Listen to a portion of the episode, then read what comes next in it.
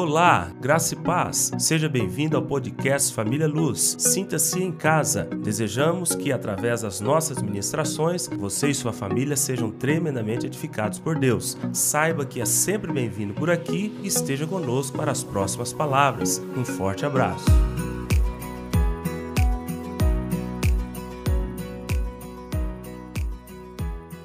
Nós falávamos no domingo passado a respeito do livro que nós estudamos durante três meses. O livro que nós estudamos durante três meses, ele tem quatro capítulos.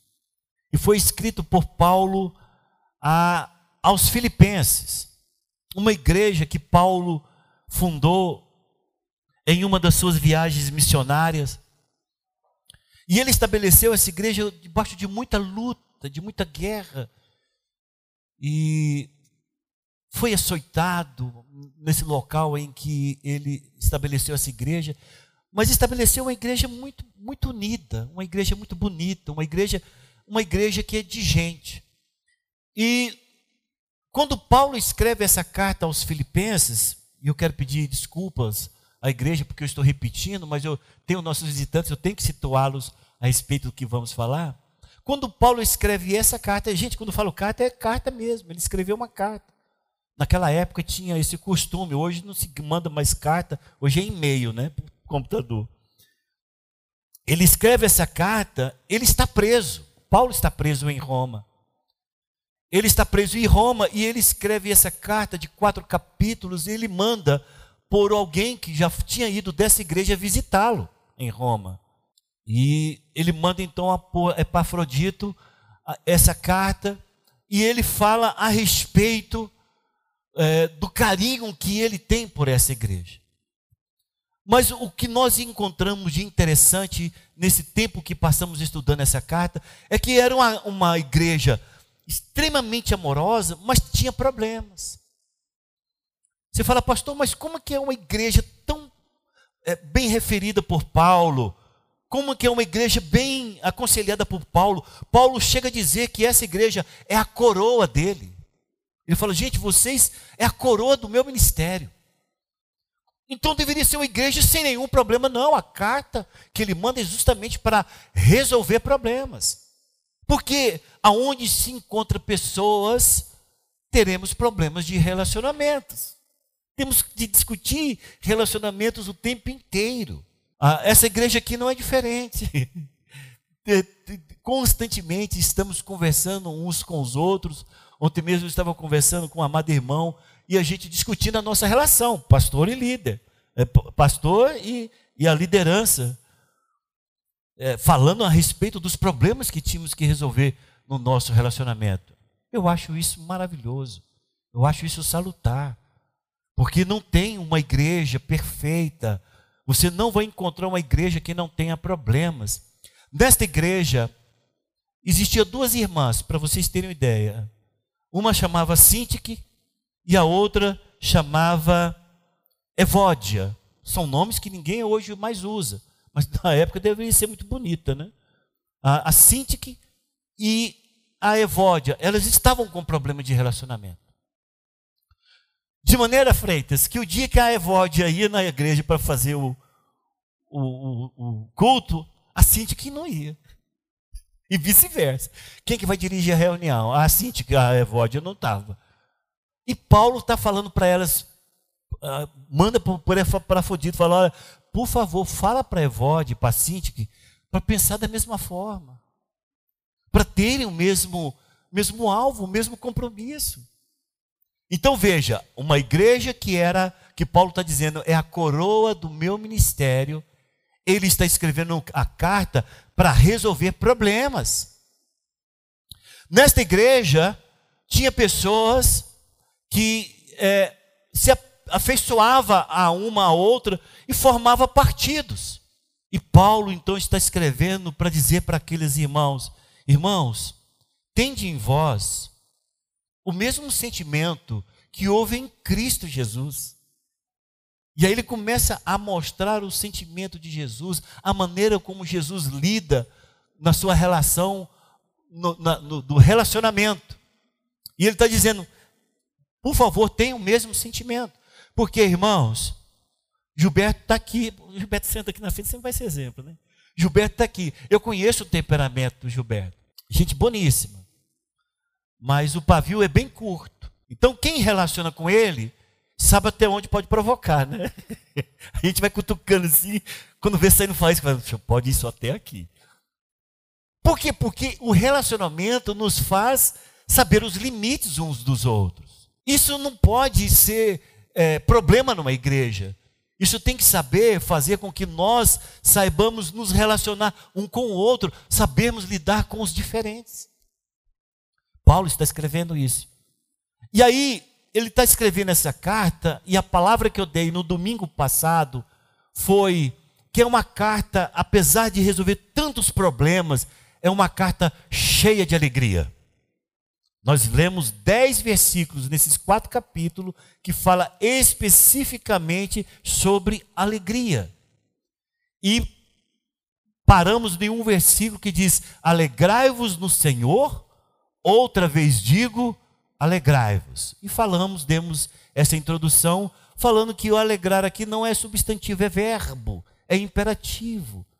Não é algo que o Paulo está dizendo para a igreja ter, ele diz: olha, é para ter. E ele mostra que essa alegria é uma pessoa, a pessoa de Jesus.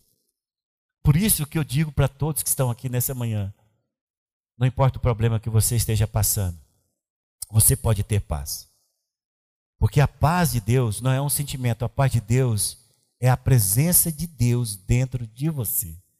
Por isso você pode ter paz em meio à guerra. Você pode ter luz em meio às trevas. O que significa? Parece que está tudo nebuloso em sua volta, mas os seus passos são seguros e as pessoas se admiram de você. Fala, cara, você é tão seguro nas suas decisões. Você fala, porque eu tenho a luz de Deus. E você pode ter alegria apesar da tristeza que está em sua volta. Não é que você vai ficar com a boca escancarada, gargalhando, não. Eu não falo dessa alegria. É aquela serenidade de alma em que as pessoas, todas as vezes que tocam em você, ainda que seja um, um simples esticar de lábios, ele vai saber, cara, toda vez eu sou bem, eu sou recebido com um sorriso por esse amado irmão ou por essa irmã. Essa é a alegria que Paulo está dizendo e que vem independente da circunstância. E ele diz: alegrai-vos sempre. Por quê? Porque não é algo apesar das circunstâncias ou por causa das circunstâncias. É, não importa as circunstâncias, ele diz: você deve se alegrar.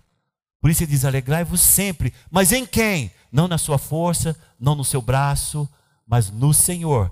Eu vou colocar aqui o versículo, porque se você estiver ao lado de uma pessoa que esteja nos visitando, dê para ele ler. É uma frase só, mas é importante que ele coloque os olhos e saiba que o que nós estamos falando está escrito na palavra de Deus. É Filipenses capítulo 4, versículo 4.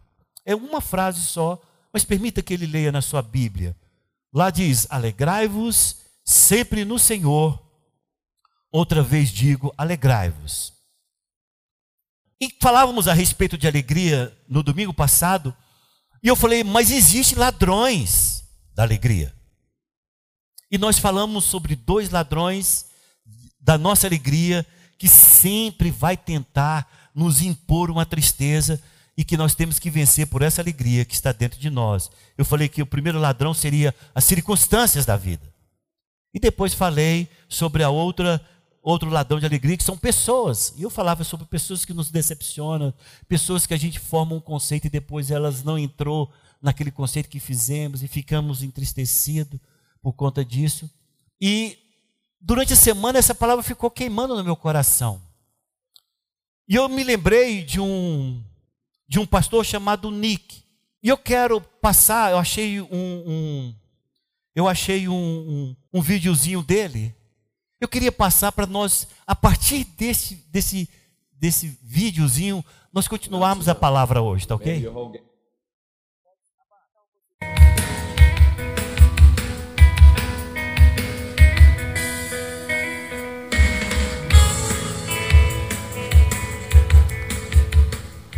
Tenho braço nem pernas, mas sou muito grato por essa asinha de frango.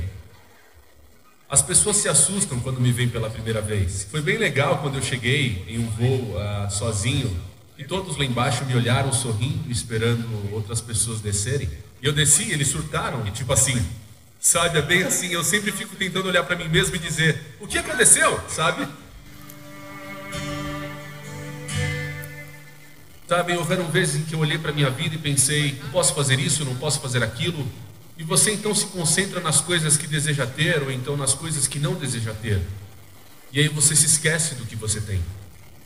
Eu creio que em nenhum ponto da minha vida eu diria: eu desejo braços e pernas, eu desejo braços e pernas, porque desejar não adianta. O que tenho visto na vida são alguns princípios-chave, e a primeira coisa que vi é que devemos ser gratos. É difícil ser grato, cara. Te digo que quando eu tinha oito anos de idade, pensava sobre minha vida que eu nunca me casaria, que eu nunca teria um emprego, que nunca teria uma vida ou um propósito. Qual o tipo de marido que eu poderia ser, se nem mesmo eu poderei segurar a mão da minha esposa? É uma mentira você pensar que não é bom bastante. É uma mentira você pensar que não vale nada.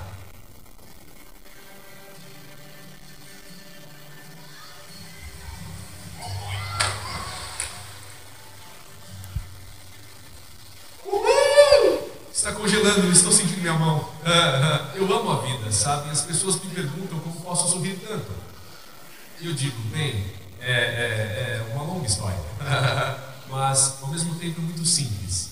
Sabem, às vezes é muito difícil sorrir quando acontecem coisas na vida que você não sabe ou não compreende, e você não sabe se conseguirá superar. Você passa por uma tempestade na vida e você não sabe quanto tempo a tempestade vai durar. E hoje irei compartilhar com vocês alguns princípios que aprendi na minha vida e que vocês poderão usar nas suas vidas.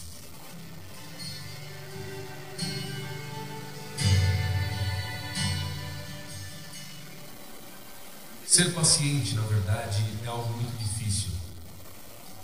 Eu percebi que, mesmo não podendo segurar a mão da minha esposa, mas quando a hora chegar, poderei segurar o seu coração. Eu não precisarei de mãos para segurar o seu coração. Sabem, é assustador pensar quantas garotas têm distúrbio alimentar. É assustador pensar quantas pessoas têm ódio na vida devido à sua situação em casa, com ódio dos outros. É assustador pensar como muitas pessoas se sentem sem valor. Todas as garotas aqui e agora, quero que saibam que vocês são bonitas. Vocês são lindas do jeito que são. E rapazes, vocês são os caras.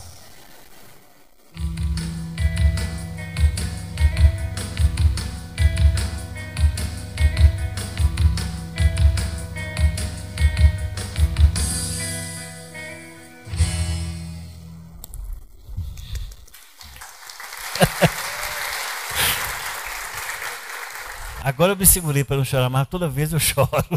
Eu fico emocionado, porque uma das coisas que nesse, nesse é, é, tem testemunhos longos dele. Isso aí foi um, bem condensado. Ele fala assim: Eu sou alegre. Eu não sou alegre pelas circunstâncias.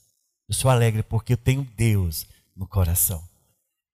E nós falávamos exatamente disso no domingo passado. Olha, irmãos, não espere circunstâncias para ser alegre, não. Traga Jesus, que é a alegria, para dentro do seu coração. E aí é ultra circunstancial. Você não precisa se preocupar com as circunstâncias, porque em todas elas Deus vai te dar a vitória que você precisa. Você vai sair por cima, você vai sair feliz, só de você olhar, de bater palma, de bater o pé, e você falar, cara do céu, tudo isso Deus já tem me dado, eu sou um ser perfeito, eu tenho condições de raciocínio, eu, eu, eu posso andar em Goiânia, eu, eu, eu, dirijo, eu, eu tenho a minha casa, eu tenho, posso procurar um trabalho, eu tenho condições de procurar uma promoção, cara, o tanto que coisa que tem, tantas as possibilidades que eu tenho. E muitas pessoas aí que ele diz, não são alegres. Mas não é porque a vida conspirou, é porque ele não tem o Senhor Jesus dentro dele. E eu quero falar hoje sobre dois outros ladrões da nossa alegria. O primeiro é a ansiedade. Tiago falou muito bem a respeito dele, mas aqui em Filipenses capítulo 4, e você pode abrir e mostrar para o teu vizinho, é, existe uma palavra muito importante que nós podemos falar 300 vezes e sempre será muito atual. é, para nossas vidas nós não termos esse sentimento roubando a nossa alegria. Que diz, não, versículo 6, capítulo 4, versículo 6, que diz: Não andeis ansiosos de coisa alguma. Em tudo, porém, sejam conhecidas diante de Deus as vossas petições, pela oração e pela súplica, com ações de graça. E a paz de Deus, que excede todo o entendimento, guardará o vosso coração e a vossa mente em Cristo Jesus. Quando você vai pegar o testemunho dele mais completo, com oito anos de idade, ele tenta o suicídio. Você fala, pastor, mas ele não foi alegre assim a vida inteira? Não. Ele só foi alegre a partir do momento em que ele teve o um encontro com Jesus. E ele conta com oito anos de idade, ele se sentiu mais frustrado dos garotos. E aí ele colocou uma lâmina d'água de dois centímetros lá, ele falou, uma pequena lâmina d'água na banheira. Ele falou, mãe, pode ficar tranquilo, só vou dar uma relaxada aqui. Mas ele disse, eu ia me suicidar naquela, naquele tantinho d'água. E foi ali que ele começou então a ter um encontro com o Senhor. E o Senhor mostrando para ele o sentido da vida dele. Quando você vai ver um dos pequenos relatos dele, não sei quantos hoje, mas ele já tinha, nesse último vídeo que eu tinha é, visto do testemunho dele, já tinha pregado para mais de um milhão de pessoas. Ele ganhou um presidente é, de, um, de um país moçambicano, de um país africano, desculpa, chamou ele lá, porque queria ouvir ele falar. E esse presidente desse país se converteu, se tornou muito amigo dele.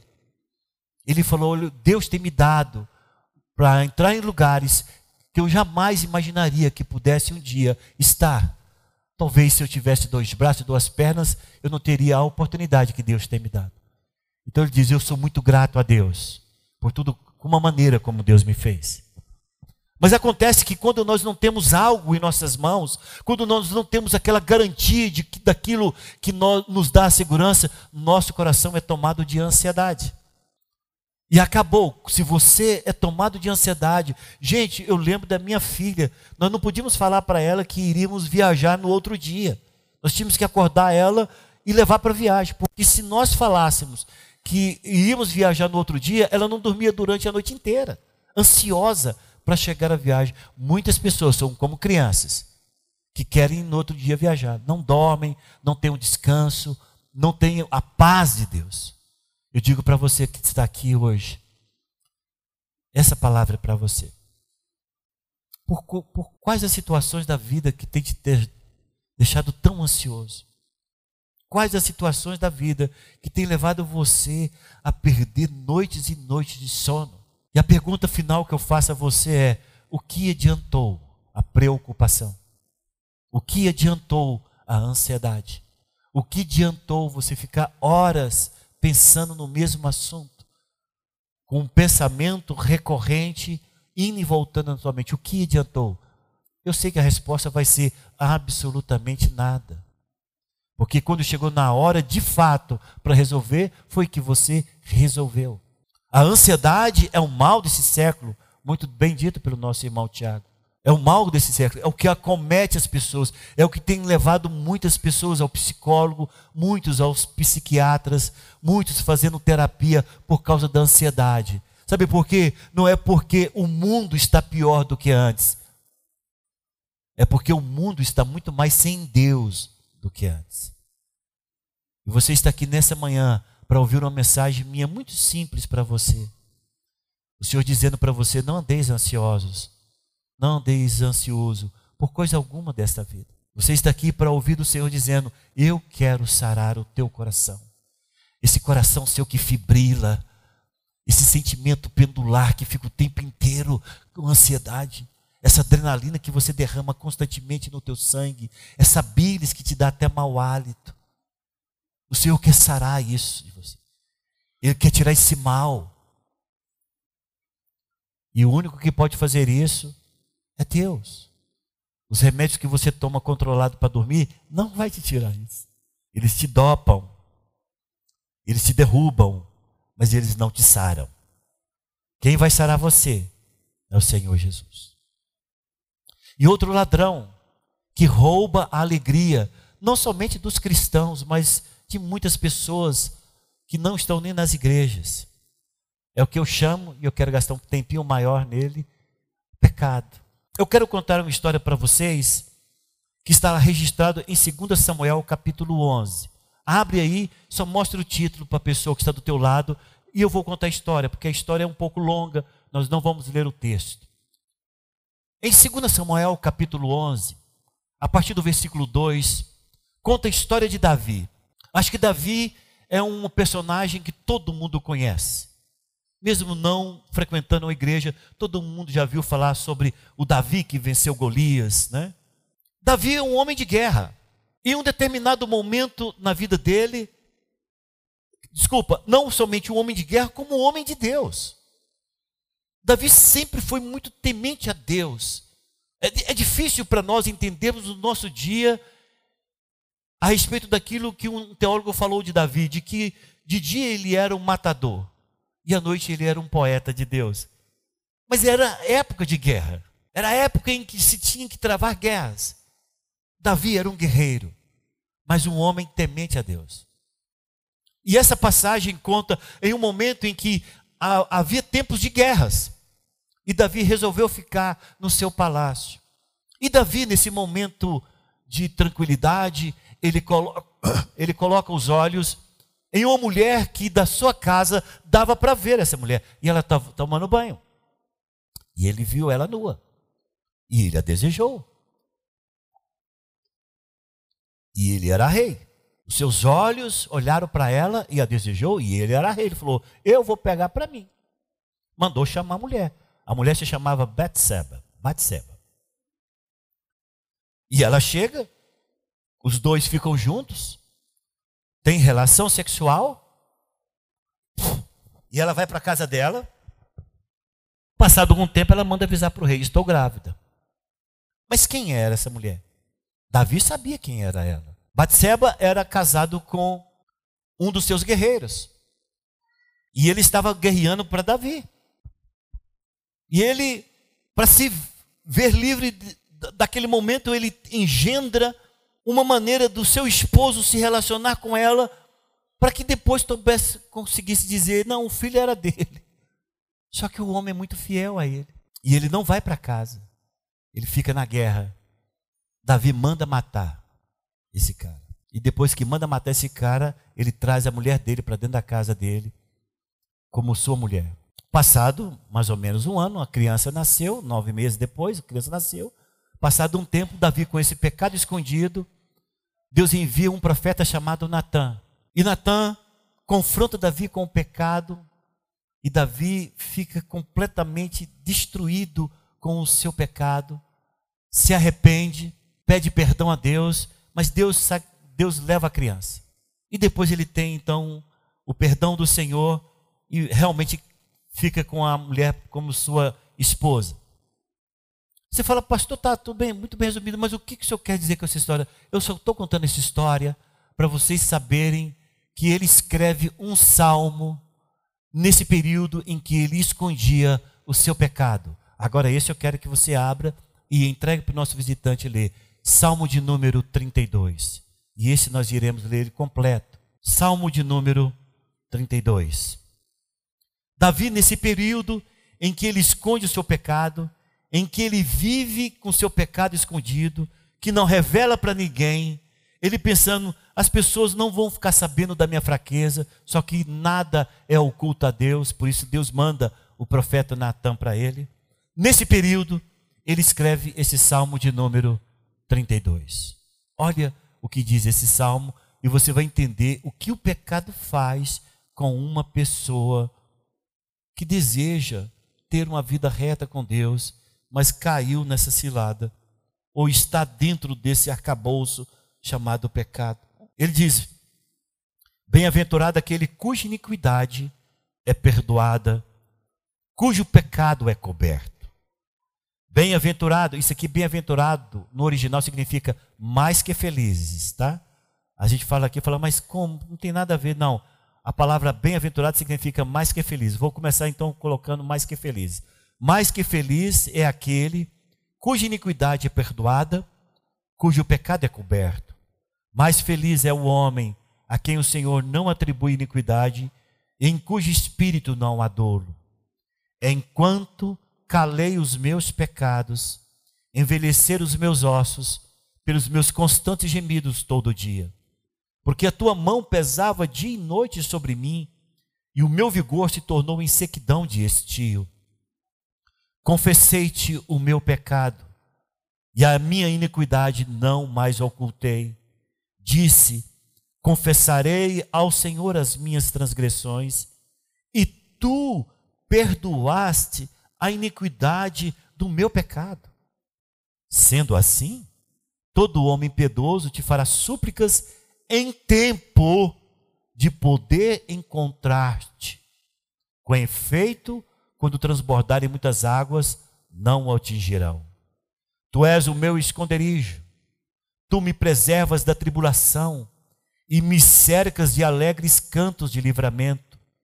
Instruir-te-ei e te ensinarei o caminho que deves seguir, e sob minhas vistas te darei conselho.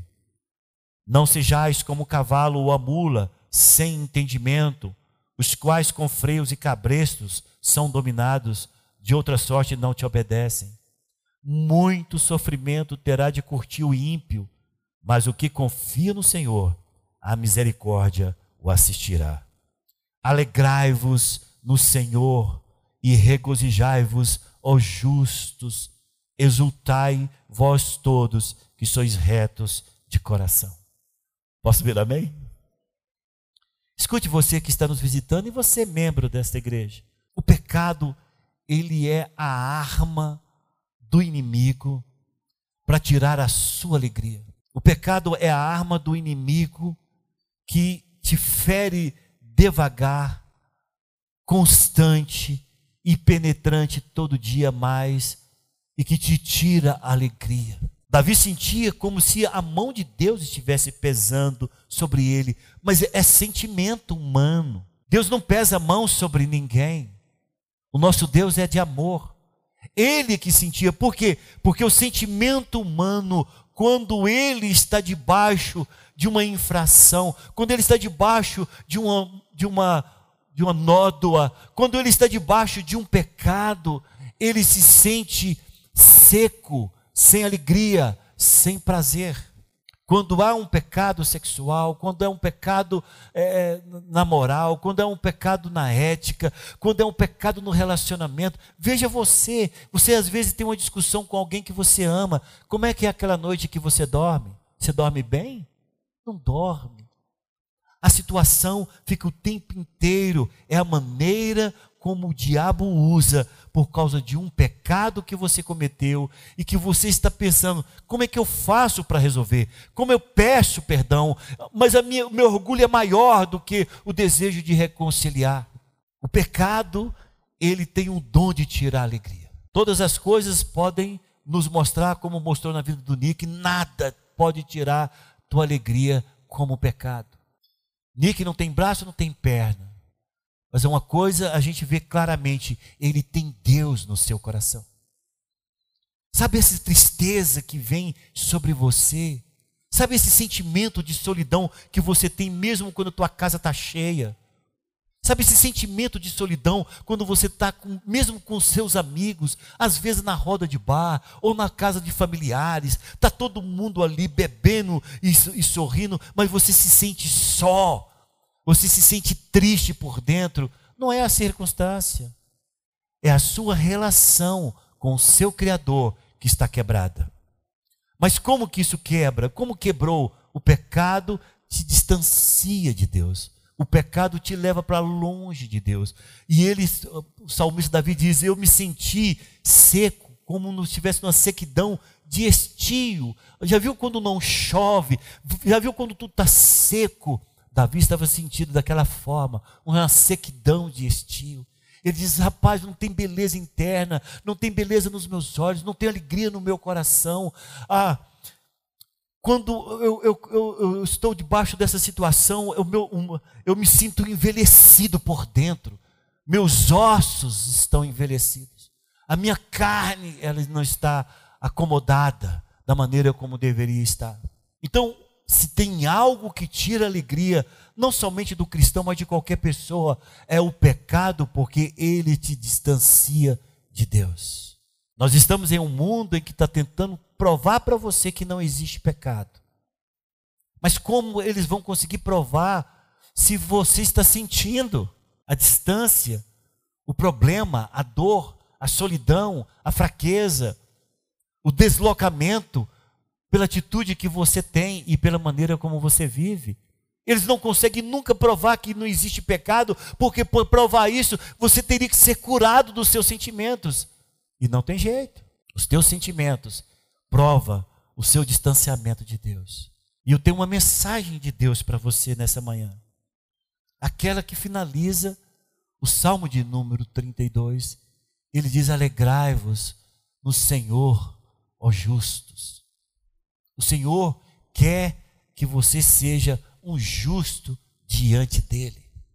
O Senhor deseja que você se aproxime dele, não importa se você está cansado, se você está sobrecarregado, não importa a circunstância que você teve, o Senhor diz que para você vir do jeito que você está, você não vai ficar do jeito que está, porque no encontro que você tiver com Deus, Deus vai te transformar em uma nova criação, em uma nova criatura. Mas o Senhor te chama como você está.